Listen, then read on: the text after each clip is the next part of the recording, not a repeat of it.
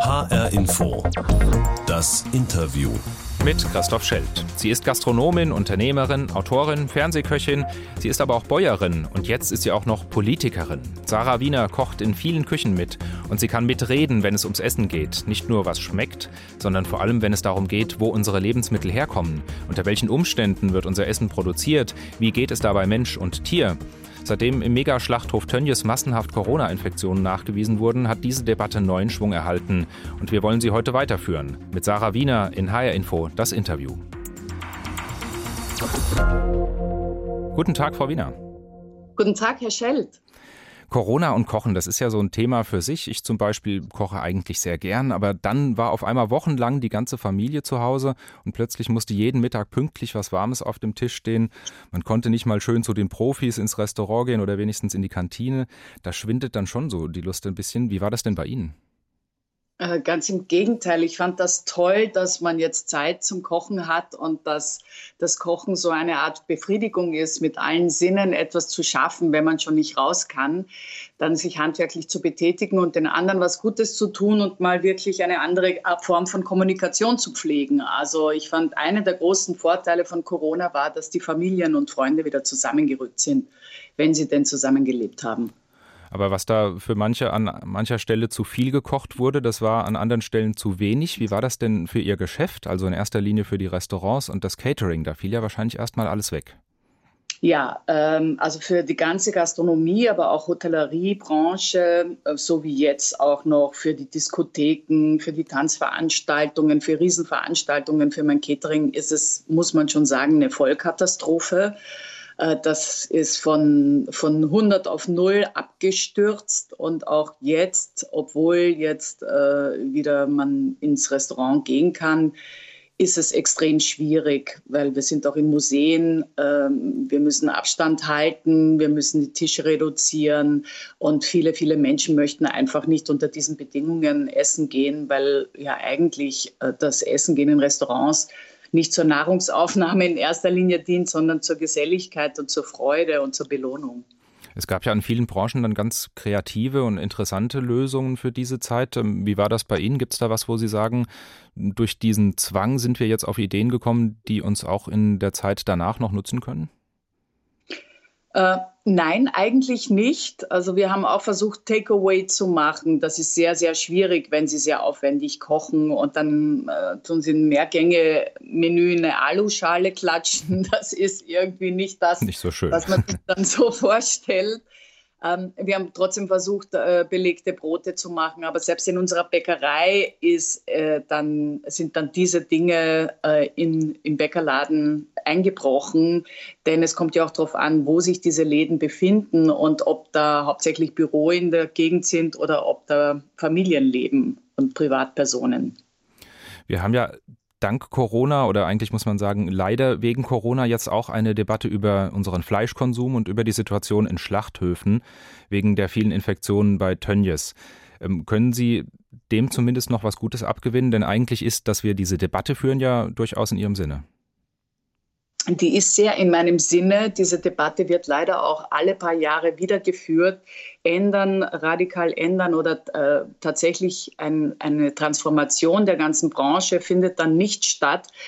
Äh, so genauso ist das jetzt leider auch bei Tönnies und bei unseren Schlachterbetrieben. Aber ich hoffe, dass die Menschen sagen, also wir haben jetzt die Chance zu einer echten Transformation. Es ist notwendig, weil wir jetzt auch sehen, dass unsere Lebensmittel und Lebensmittelherstellung mit unserer eigenen Gesundheit zu tun haben.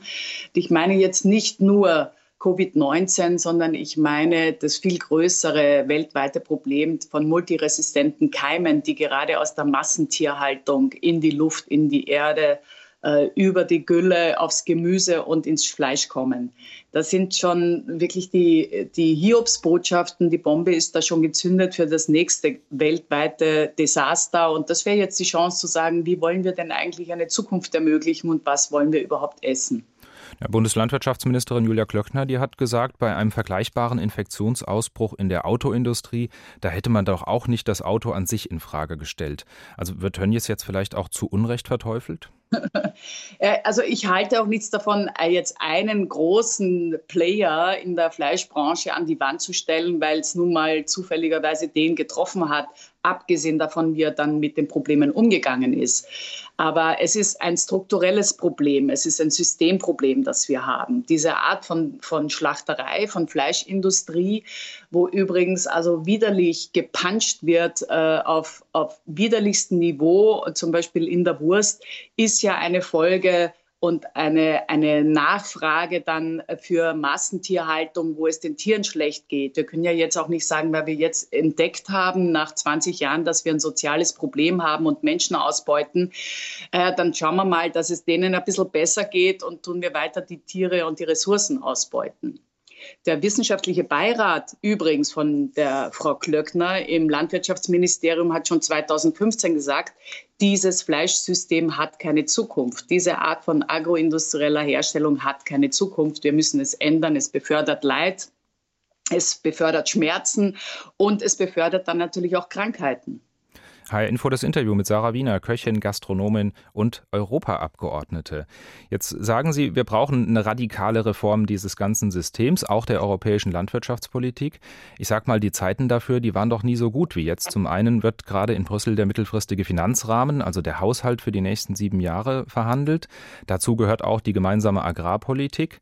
Und das ist traditionell der größte Ausgabenposten im EU-Budget. 60 Milliarden Euro verteilt die EU da bislang direkt oder indirekt an Bäuerinnen und Bauern und an die Agrarindustrie. Und das Geld ist ja jetzt auch da. Man will ja die Corona-Krise überwinden und die europäische Wirtschaft pushen. Jetzt sind Sie auch seit einem Jahr Abgeordnete des Europäischen Parlaments. Sie haben da einen Sitz für Österreich als parteilose Abgeordnete, haben sich der Fraktion der Grünen angeschlossen. Also wer hindert Sie denn daran, jetzt was zu ändern endlich? Äh, Im Prinzip sind es die alten Kräfte, die Leute, die daran verdienen an diesem System. Es sind, das muss man leider sagen, zum Großteil die konservativen Parteien.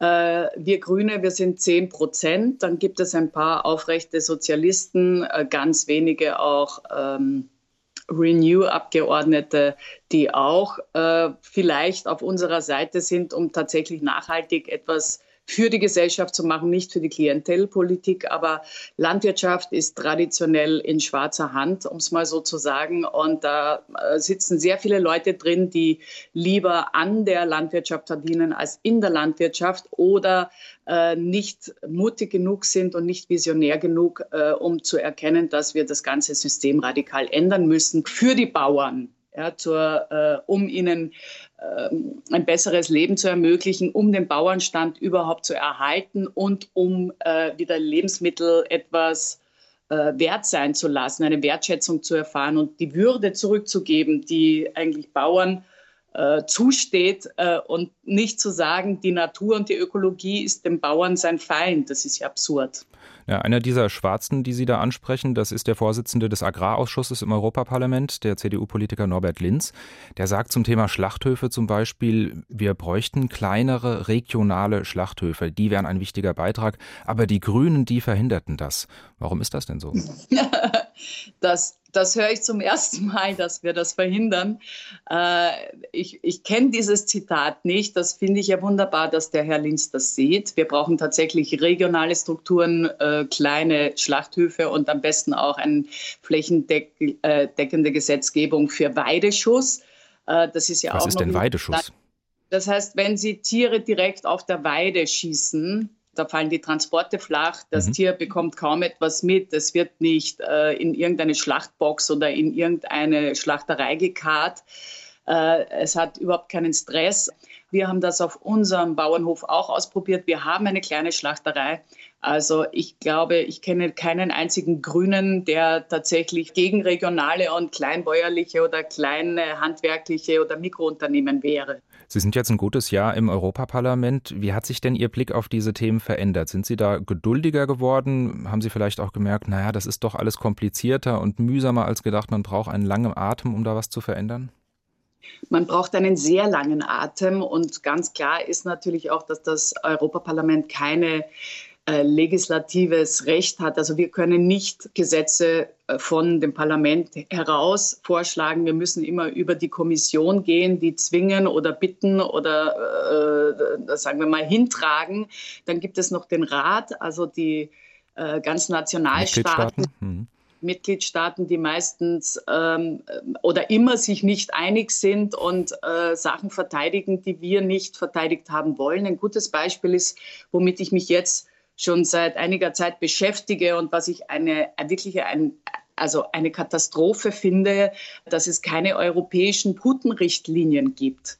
Diese arme Pute ist das drittmeist geschlachteste Tier in Europa. Nur Österreich hat äh, Richtlinien für die Puttenhaltung. Alle anderen können machen, was sie wollen. Es gibt Empfehlungen, auch in Deutschland, was ja nichts heißt. Diese Pute ist so überzüchtet, dass die Bänder reißen, die Füße brechen, äh, die sich nicht mehr selber äh, vermehren kann auf natürlichen Wege, weil wir alle äh, gierig und äh, uninformiert äh, eine Putenbrust essen wollen, die so deformiert ist, dass man wirklich nur von ekelhafter Qualzucht sprechen kann.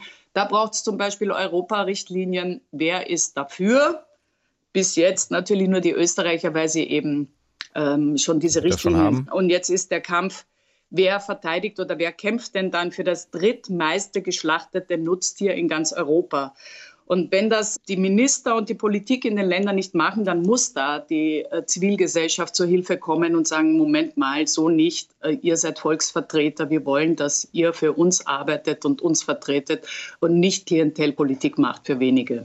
Sie sind ja keine gelernte Politikerin. Wie ist das im Europaparlament? Werden Sie da eher belächelt als Seiteneinsteigerin oder ist eher das Gegenteil der Fall, dass Ihnen Ihre Prominenz auch hilft, dass man Ihnen vielleicht eher zuhört als anderen?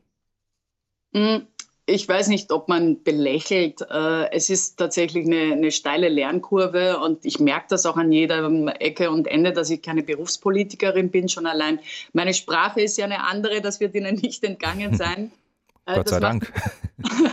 auch in gewisser Weise frei weil ich äh, habe niemandem etwas zu verdanken. Ich habe keine Seilschaften. Ich muss nicht äh, auf Biegen und Brechen wieder gewählt werden. Äh, das gibt einem eine innere Freiheit, wirklich für bestimmte Themen zu kämpfen. Äh, auf der anderen Seite ist es auch so, dass es tatsächlich eine größere Aufmerksamkeit gibt, weil ich glaube, dass die Menschen wissen, dass ich da bin, äh, weil, weil mir bestimmte Themen einfach unter den Nägeln brennen. Und ich glaube, dass jetzt die Zeit ist, das wirklich zu verändern, zumindest ernsthaft es zu versuchen, bis zum letzten Atemzug sozusagen. Und wir werden auch immer mehr. Sarah Wiener zu Gast in HR Info, das Interview. Sprechen wir über Sie. Sie sind in Wien aufgewachsen, aber Wiener ist jetzt kein Künstlername, sondern auch Ihr Vater hieß schon so. Und der ging nach Berlin, Sie hinterher. Er hatte da zwar ein Lokal, aber das war jetzt, er war nicht unbedingt Ihr Lehrmeister in der Küche. Also woher kommt bei Ihnen dieses Interesse und der Spaß auch am Umgang mit Lebensmitteln? So richtig weiß ich das auch nicht. Ich habe in meiner ganzen Familie wird gern gegessen und gern viel gekocht. Ich habe eigentlich hauptsächlich kochen gelernt von meiner Stiefmutter, die eine geniale Autodidaktin ist und in zwei Restaurants, sogar in drei Restaurants äh, von meinem Vater oder von beiden zusammen, muss man ja sagen, äh, gekocht hat, sehr erfolgreich. Meine eigene Mutter in Wien, die übrigens Deutsche ist, äh, hat sogar eine Kochausbildung als junges Mädchen gemacht in Deutschland. Also vielleicht ist das etwas in der DNA. Mich hat das immer schon interessiert, auch Lebensmittel anzufassen und zu verarbeiten und diese Transformation zu etwas Köstlichen, Duftenden zu erfahren. Und mich hat auch immer schon die Herstellung interessiert. Und wenn Sie dann Koch sind oder man muss ja sagen Köchin, dann ist ja das wichtigste Qualitätskriterium nicht der letzte Schritt auf dem Schneidbrett, sondern die 100 Schritte davor, in welchem Klima, in welchem Boden, mit welcher Ernte, mit welcher Lagerung Lebensmittel entstanden sind oder wie man guten Speck macht und so weiter. Also insofern ist das ja ganz konsequent, dass Sie jetzt nicht nur Lebensmittel zubereiten, sondern auch selbst herstellen auf Ihrem eigenen Bauernhof. Das war eigentlich eine Folge, weil ich mich so geärgert habe, dass sie nicht mehr wissen, was sie essen und dass eine Industrie uns minderwertige, schlechte Kopien eines köstlichen Originals anbietet und bestimmte große handwerkliche Techniken abgeschafft werden oder verschwinden, wie die Warmschlachtung, wo sie dann keine Das müssen Sie auch noch kurz erläutern. Das ist, äh, früher war das so, dass äh, kleine, kleine Höfe, kleine Schlachtereien und, und Hausschlachtungen ein Tier geschlachtet haben und dann sofort warm weiterverarbeitet haben. Und deswegen brauchten sie kein Nitratpökelsalz für die Farbe oder kein künstliches Phosphor oder Zitrat, also Zusätze, um dann eine Bindung zum Beispiel in der Wurst zu erhalten oder eine rosa Färbung im Schinken. Und das machen Sie jetzt auch wieder so auf Gut Kerko? Das haben wir wieder eingeführt, das kann die Industrie aber nicht, hm. weil sie so spezialisiert ist, dass sie dann einfach alles mit Zusatzstoffen äh, versucht auszugleichen und uns etwas vorzugaukeln, was man überhaupt nicht braucht und was man auch geschmacklich schmeckt. Abgesehen von der Panscherei bei vielen billigen Wurstprodukten. Das muss man auch sagen. Es ist widerlich, weil in einem Brei, in einem Wurstbrei kann man viel versenken und viel anrichten an Schaden, nur damit man dann 10 Cent mehr verdient. Zu HR Info, das Interview gehört auch immer unsere Interviewbox. Die bringen wir jedem Gast mit, mit einer kleinen Überraschung. Sie können das nicht sehen, denn Sie sind gerade auf Ihrem eigenen Bauernhof, Gut Kerko in der Uckermark. Ich bin in Frankfurt, deshalb beschreibe ich Ihnen das mal. Ich habe die hier vor mir stehen. Das ist so eine kleine weiße Kiste, ungefähr so groß wie ein Schuhkarton. Draußen steht HR Info drauf. Und weil Sie den Inhalt auch nicht sehen können, habe ich Ihnen was zum Hören mitgebracht. Hören wir doch da mal gemeinsam rein.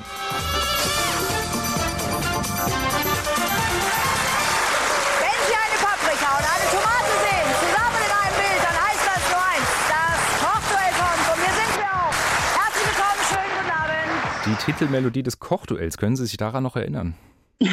ja, kann ich. Gekocht wurde ja im Fernsehen eigentlich schon immer, aber das Kochduell, das war schon sowas wie der Begründer eines neuen Kochshow-Booms, vielleicht noch zusammen mit Alfred Biolek, beides in den späten 90er Jahren. Ich habe das damals auch immer ganz gern geschaut und dann versucht nachzukochen. In dieser Sendung, da mussten ja die Köche immer aus einem wilden Mix mehr oder weniger beliebig zusammengestellter Zutaten was zaubern. Das will ich jetzt gern mal mit Ihnen spielen. Sind Sie bereit? ja. Also in meinem Kühlschrank zu Hause, da findet sich gerade ein Fruchtjoghurt, vor einer Woche abgelaufen, ein Kringel Fleischwurst, wie der Hesse sagt, konventionell, aber vom lokalen Metzger, eine Bio-Zitrone, die Hälfte der Schale ist schon abgeraspelt, ein hessischer Handkäse, vorgereift und ein Sixpack Freilandeier. Was machen Sie damit und welche Zutat brauchen wir noch, damit das irgendwie funktioniert? Hm, äh, Sie brauchen auf jeden Fall irgendwie sowas wie eine Nudel oder Couscous oder Bulgur. Äh, das würde ich kochen und dann würde ich natürlich die Wurst und den Käse klein schneiden, eine Zwiebel dazu, Knoblauch dazu. Ähm, das äh, Früchtejoghurt, ähm, das würde ich verschenken. Äh, das würde ich lieber selber machen oder als Dessert essen. Und Eier würde ich kochen und dann so einen sozusagen einen Nudelsalat dazu machen. Aber damit das nicht so schwer ist, äh, würde ich auf jeden Fall eine Handvoll Kräuter reingeben. Mhm. Basilikum, Schnittlauch oder wenn Sie das jetzt nicht haben und Sie haben den Garten, gehen Sie raus, holen Sie äh, Melde oder, oder Vogelmiere oder Brennnessel und heben Sie das runter, dann wird es auch ein bisschen gesünder. Also Sie haben die Herausforderung ganz gut gemeistert, würde ich sagen vielen anderen fehlt vielleicht so dieser Mut zur Improvisation, aus dem, was jetzt gerade da ist, einfach mal was zu machen und wir schmeißen dann zu viel Essen weg, vielleicht auch den Joghurt, der erst eine Woche abgelaufen ist. Ähm, ist das aus Ihrer Sicht so ein, ein Grundproblem unserer Zeit? Äh, ja, ich glaube, das ist schon, es fängt damit an, wenn Sie nicht kochen können, werden Sie immer fremd gefüttert. Und dann haben, kaufen Sie auch Gebinde oder Fertigprodukte, die Sie vielleicht in einer ganz anderen Größe brauchen oder essen möchten. Äh, dann haben sie mehr und schmeißen natürlich auch mehr weg und sie können auch keinen Einfluss darauf nehmen, was sie eigentlich wirklich essen möchten. Also dieses äh, Früchtejoghurt, das fertige, äh, wenn Sie da mal umdrehen und sehen, ich nehme an, es ist ein konventionelles Früchtejoghurt. Mhm. Ähm, äh, wenn Sie das umdrehen, dann werden Sie sehen, da ist sehr viel Zucker drin, da sind Zusatzstoffe drin, da sind äh, Emulgatoren drinnen. Äh, da sind wahrscheinlich Aromastoffe drinnen, äh, wenig Früchte, ähm, damit es stabil bleibt. Vielleicht auch sogar ähm, in der Früchtezubereitung ist dann ein Konservierungsmittel drin. Wieso? Äh, alles in Plastik, das heißt, da gibt es hormonwirkende Substanzen, ein Deckel vielleicht aus Alufolie, eine Katastrophe bei der Herstellung von Alu. Äh, warum nicht einfach jetzt ein Kilo Erdbeeren kaufen und ein, ein, Kilo Quark oder Joghurt und dann selber rühren und Honig rein und vielleicht noch ein Blatt äh, Pfefferminze oder Zitronenmelisse und gut ist. Haben Sie mehr davon? Haben Sie länger was davon? Schmeckt besser? Bleibt gesund? Sie schützen die, äh, die Ressourcen, vielleicht sogar die Region, Ihren Nachbarn äh, unterstützen Sie damit. Das ist sinnvoll und das ist dann auch köstlich. Als so ein genormtes Industriejoghurt, äh, wo wahrscheinlich auch noch Milchpulver drinnen ist und nicht mal wirklich ein echtes Joghurt. Ähm, das, sind, das ist das Problem dieser Industrie, dass sie immer nur den kleinsten gemeinsamen Nenner des äh, Geschmacks und der Haltbarkeit und der Reproduzierbarkeit abbilden kann. Sie sind ja auch mit Kochen im Fernsehen bekannt geworden, damals bei Johannes B. Kerner. Hat sich denn aus Ihrer Sicht am Küchenmut der Deutschen was geändert in den vergangenen Jahren, seitdem es so viele Kochshows gibt? Also ich denke, man muss auch gar nicht viel Mut haben. Es reicht doch, wenn Sie Ihre Lieblingsgerichte machen und glücklich sind, wenn Sie das essen. Äh, ich bin selber jemand, eine Basisköchin, die ähm, jetzt nicht zum äh, selig zum Lächeln anfängt, wenn ich Austernschaum mit äh, Sesamkruste an Banane mit Blutwurst esse. Sondern Grießbrei, habe ich mal gehört. naja, das war als Kind. Also manchmal kann auch heute noch als Nachspeise oder das Abendessen ein Briesbrei mit selbstgemachtem Kompott mein, mein, mir ein Lächeln im Gesicht zaubern, aber ein bisschen weiter darf es schon gehen kulinarisch als, als zum Briesbrei. Nur äh, zwischen äh, verrückt oder kreativ kochen und gar nicht kochen ist ja auch noch äh, ja eine Langstrecke, sagen wir mal so. Ähm, manchmal reicht das einfach, wenn man, wenn man was ganz Einfaches mit drei Zuten macht und wenn das frisch ist. Man muss einfach wissen, dass man damit seiner eigenen Gesundheit und der Gesundheit der Natur, und wir sind Teil der Natur, gut tut. Das ist eine Win-Win-Situation. Und es ist eine Win-Win-Situation für unsere Kinder und Kindeskinder und für andere, äh, für andere Länder. Also diese ganze agroindustrielle Herstellung, diese toten Produkte, äh, die uns vorgeben, etwas zu sein, was sie gar nicht sind, manipuliert, desodoriert, Fettketten zerstört, äh, sterilisiert, zentrifugiert, angereichert mit 360 Zusatzstoffen. Ultra hoch erhitzt ultra hoch äh, grauselig.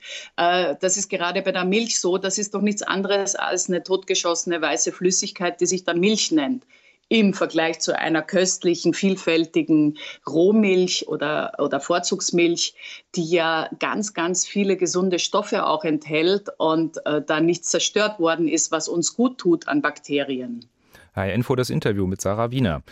Ich habe das Gefühl, wir haben jetzt ähm, viele Probleme auch angesprochen, aber noch nicht so viele Lösungen. Deswegen würde ich gerne noch mal zur Politik und zur Industrie mit Ihnen zurückkommen. Sie fordern ja zum Beispiel einen radikalen Wandel in der Landwirtschafts- und Ernährungspolitik. Wie radikal ist der denn? Also zum Beispiel Nutztierhaltung ganz verbieten. Das wäre doch konsequent.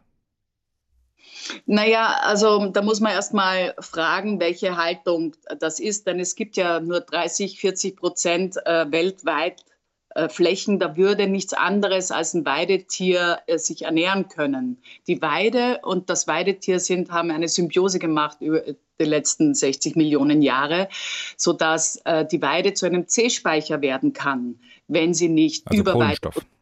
Ja, also genau, Kohlenstoffspeicher, das ist ja ein großes Problem und äh, sozusagen beim, bei der Klimafrage helfen kann.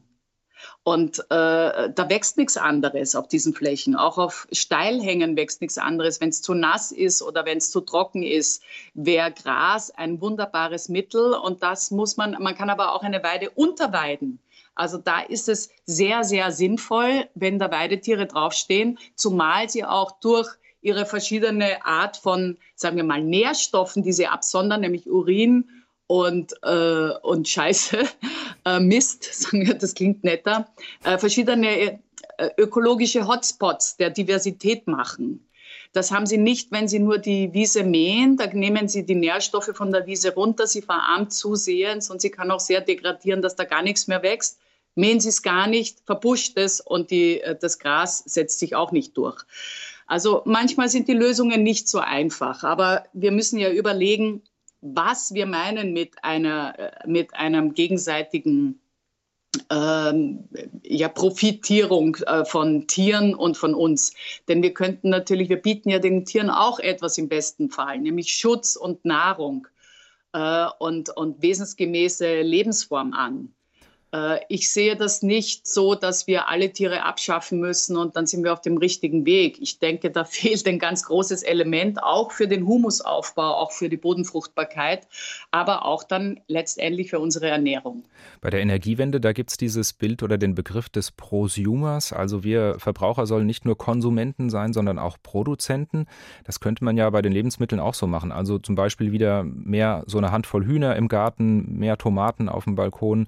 Das ähm, hat sich jetzt schon so ein bisschen angedeutet, auch durch Corona, weil viele Leute so viel zu Hause waren. Ist das aus Ihrer Sicht ähm, ein richtiger Schritt mehr zu so einer dezentralen Wirtschaft? Ich finde, das ist ein wichtiger und sehr befriedigender Schritt. Ich habe auch ähm, einen großen Garten, wo ich sehr viel anbaue und mich darauf freue. Es ist einfach was anderes, wenn Sie einen eigenen Schnitt Man hört den Garten sogar im Hintergrund. als wenn sie, äh, als wenn sie einen Schnittlauch kaufen. Schon Kleinigkeiten verbinden sie mehr mit der Erde und machen sie glücklich.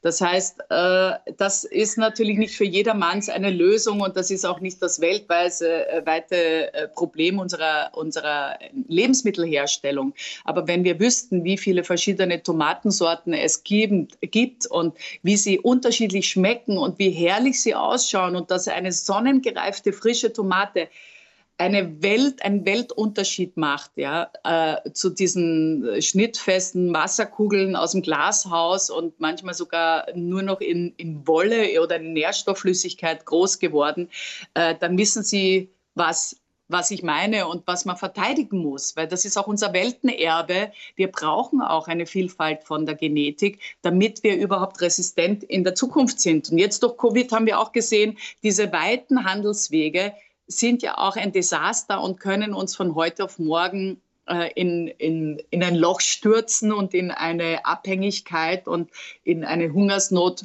äh, äh, woran wir vor einem halben Jahr gar nicht gedacht hätten. Alle Lebensmittel, die heute im Regal stehen, oder sagen wir besser so, alle Lebensmittel, die übermorgen im Regal stehen, die sind heute noch nicht da. Die müssen erst gemacht mhm. werden. Man hört bei Ihnen richtig die Begeisterung für das Gute und die Abscheu für das Schlechte. ja, ich, ich sage immer, mein, mein Körper ist mein Tempel. Es ist das Einzige, was ich besitzen werde. Den will ich gut behandeln und nicht zum Endlager machen. Hier steht bei mir auf meinem Tisch immer noch die H-Info-Interview-Box und äh, bei einem Gespräch über Essen muss natürlich auch noch was zu essen drin sein.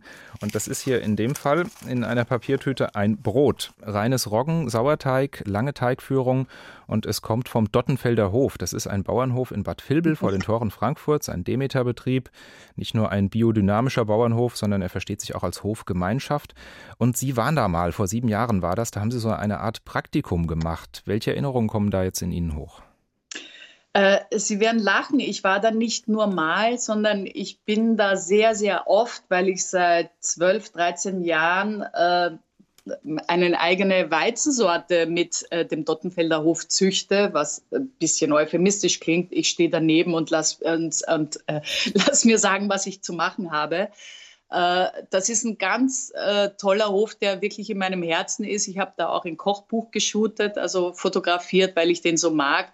Ich finde, das ist ein wunderbares Modell, wie äh, Hauptstadt und wie Land zusammenleben kann und wie man auch zusammen untereinander sozial leben kann und äh, wie man sich dann befördern kann. Wir haben eine eigene Gemüsezüchtung. Äh, Getreide ist extrem wichtig. Da gibt es nur noch ganz, ganz wenige in ganz Europa. Ich schätze mal nicht mehr als fünf. Also und äh, es gibt eben diesen tollen Backofen, der Holzofen, da weiß ich ja, äh, wovon ich rede, weil ich selber eine Holzofenbäckerei habe. Also ich Käse, also ich finde es ganz toll. Ich liebe diesen Hof. Also ein Vorzeigebetrieb. Andererseits ist es aber auch irgendwie Avantgarde. Dieses leckere Brot, das hier vor mir liegt, das kostet knapp 5 Euro. Das kauft sich jetzt eine Familie auch nicht unbedingt dreimal die Woche. Naja, weil es es vielleicht dann auch nicht dreimal die Woche braucht, weil dieses Brot erstmal im Vergleich zu jedem anderen Industriebrot äh, zwei bis dreimal so lang frisch bleibt, bis zu zehn Tagen oder eine Woche, je nach Luftfeuchtigkeit. Und weil es auch viel mehr sättigt. Sie brauchen da nicht ein halbes Brot zu essen, um dann ein Sättigungsgefühl zu haben, sondern tatsächlich essen Sie weniger, es ist köstlicher, Sie, werden, Sie bleiben langer satt und äh, Sie haben auch mehr Ballaststoffe. Also diese, diese Rechnung, ein, ein billiges Industriebrot mit dem weißen Mehlkörper, wo nichts mehr drin ist, keine Mineralien, keine Vitamine, äh, keine, keine Fettketten mehr, weil der Keim und das, äh, die Außenhülle entfernt worden sind, äh, sozusagen der, der billige Rest, der eigentlich nur dazu da ist, den Keim zu ernähren, als Nonplusultra darzustellen. Und wir sehen, dass wir dann mangelernährt sind und fett werden, ähm, würde ich sagen, 5 Euro ist wahrscheinlich äh, auch noch günstig mhm. für unsere Gesundheit und für die Ökologie Viele, und für den Geschmack. Viele von den Lösungen, die Sie anbieten für die Ernährungskrise, wenn man das so nennen kann, die klingen für mich so ein bisschen nach ähm, zurück zu den Wurzeln, zurück in die Vergangenheit. Ähm, es gibt ja aber noch andere Varianten, zum Beispiel wenn es darum geht, dass wir alle weniger Fleisch essen sollen.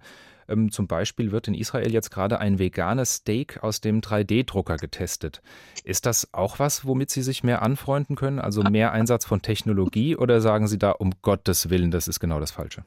Ähm, wissen Sie, wenn ich so hart, wie Sie gemerkt haben, die Fake-Wurst bekämpfe und die Haarmilch und das gefakte künstliche Joghurt und das Billigbrot aus der Industrie, äh, dann werde ich nicht sagen, äh, ja, die Wurst ist beschissen mit den ganzen Zusatzstoffen, geben Sie die Wurst raus und wir essen nur noch die Zusatzstoffe.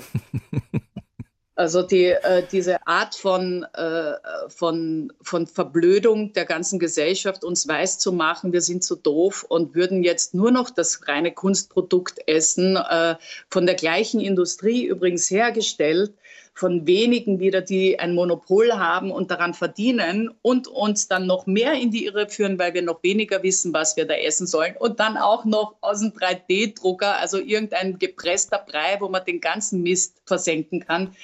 Na, da kann ich nur sagen, guten Appetit. Wir haben Sie in einem Interview bei uns im HR mal gefragt, was Sie in Ihrem Leben noch machen wollen. Das ist jetzt fünf Jahre her. Und da haben Sie das hier gesagt. Ich würde gern ausprobieren, ob ich nicht eigentlich in meiner tiefsten Seele eine Bäuerin bin. Ich würde gern Bienen halten, imkern, eine kleine Regenwurmzucht haben und Bäuerin sein, die ja, die sät, erntet, jätet und vielleicht auch mal eine Kuh melkt mit der Hand. Ja, inzwischen sind Sie neben vielem anderen auch das. Sie sind auch Bäuerin. Über das Gut Kerko haben wir gesprochen. Bitte? Imkerin bin ich auch. Imkerin bin ich auch. Das ist ja lustig, dass ich das sage. Sie. ja, es wurde dann doch auch mehr als eine Kuh. Sie melken die wahrscheinlich auch nicht alle mit der Hand, aber diesen Traum, den haben Sie sich ja schon verwirklicht. Also man sieht, wenn die Wiener was im Kopf hat, dann macht die das auch. Was kommt naja, denn als nächstes? Äh, also die Milchherde mussten wir leider äh, abschaffen, weil es war die Frage, dieser Hof hat so einen Investitionsstau und auch noch immer, dass die Frage war, was machen wir, Fleisch oder Milch? Und da wir eine Schlachterei hatten und das so selten und kostbar ist, mussten wir auf Fleisch gehen. Äh, und ich bin natürlich, äh, sitze nicht jeden Tag am Trecker, das ist auch klar. Aber äh, ich, ich partizipiere von diesem Traum und ich habe einen, einen großen Garten und ein Gemüsebeet und habe äh, meine, meine Hände sind immer so, äh, naja, schauen furchtbar aus für eine Köchin, weil da immer Erde unter den Nägeln ist. äh, aber das ist tatsächlich etwas, äh, von dem ich denke, dass, äh, dass ich das irgendwann mal noch mehr machen kann, weil ich mich so gern mit der Umwelt und mit der Natur, mit dem Boden verbinde. Also Aber gibt es da noch mehr Visionen? Ich hätte drei Vorschläge für Sie. Ähm, Antwort A, ein Reisebüro für Genussreisen gründen. Sie waren ja für Arte mal viel unterwegs. Antwort B, ein Heurigenlokal in Berlin-Kreuzberg eröffnen. Sowas fehlt da ja irgendwie in Berlin noch, wo es gefühlt schon alles gibt. Oder Antwort C, Präsidentin der Europäischen Kommission werden, damit sich in Europa mal richtig was bewegt. Also das ist ähm, alles, also das äh, Heurigen in Kreuzberg ist ein Blödsinn. Man, der Heurige gehört dahin, wo der Wein wächst, meiner Meinung nach. Reisebüro ist, äh, muss ich sagen, ist nicht nachhaltig und äh, das, da würde ich auch Abstand davon nehmen und lieber die Nachbarschaft ehren und die eigene Region. Da gibt es so viel zu entdecken. Kommissionspräsidentin, da muss ich Ihnen sagen, äh, bei aller Kritik, Ursula von der Leyen hat als erste Kommissionspräsidentin äh, den Farm-to-Fork-Strategie ins Leben äh, gerufen und die Nachhaltigkeit äh, unserer gesamten äh, Lebens äh, thematisiert und den Green Deal ausgehandelt. Jetzt schauen wir mal, was alle anderen daraus machen, weil die Kommissionspräsidentin natürlich auch nicht so mächtig ist, dass sie einfach sagen kann, so machen wir das. Ähm, insofern bräuchten wir, glaube ich, noch äh, Antwort D, die, ich, die wäre? Äh, die, ich, die ich jetzt in dem Moment äh, nicht wirklich formulieren kann. Äh, das wird sich, fragen Sie mich da wieder in, in drei, vier, fünf Jahren wieder, dann sehe ich da vielleicht klarer. Ähm, ich wünsche mir natürlich, ich wünsche mir schon, dass ähm, dass wenn, wenn bestimmte Politikergruppen, äh, bestimmte Parteien äh, nicht die Notwendigkeit einer umfassenden Transformation sehen, auch in der Wirtschaft, gerade in der Landwirtschaft und für uns, für, für alle, äh, dann wird, werden wir diesen Karren mit so einem Karacho an die Wand fahren. Und ich hoffe, dass wenigstens die Zivilgesellschaft dann aufsteht und sagt, nö, äh, so wollen wir nicht und äh, ihre Stimme erheben und dann mir beispringen, sodass es dann vielleicht auch äh, wir alle zusammen zu einem besseren Ergebnis kommen und ähm, keine Angst vor Veränderungen haben, sondern sagen, das ist die Chance, wir werden sie nutzen. Also auf jeden Fall spannende Aussichten zum Ende von H-Info das Interview mit Sarah Wiener, Köchin, Gastronomin, Bäuerin, Unternehmerin und Mitglied im Europäischen Parlament. Vielen Dank für das Gespräch. ja, ich bedanke mich auch herzlichst. Wenn Sie das Interview noch einmal hören möchten, finden Sie diesen und viele andere tolle Podcasts in der ARD Audiothek oder auf hrinforadio.de. Und da gibt es auch noch zusätzlich einen kleinen kulinarischen Fragebogen mit Sarah Wiener. Ich bin Christoph Schelt.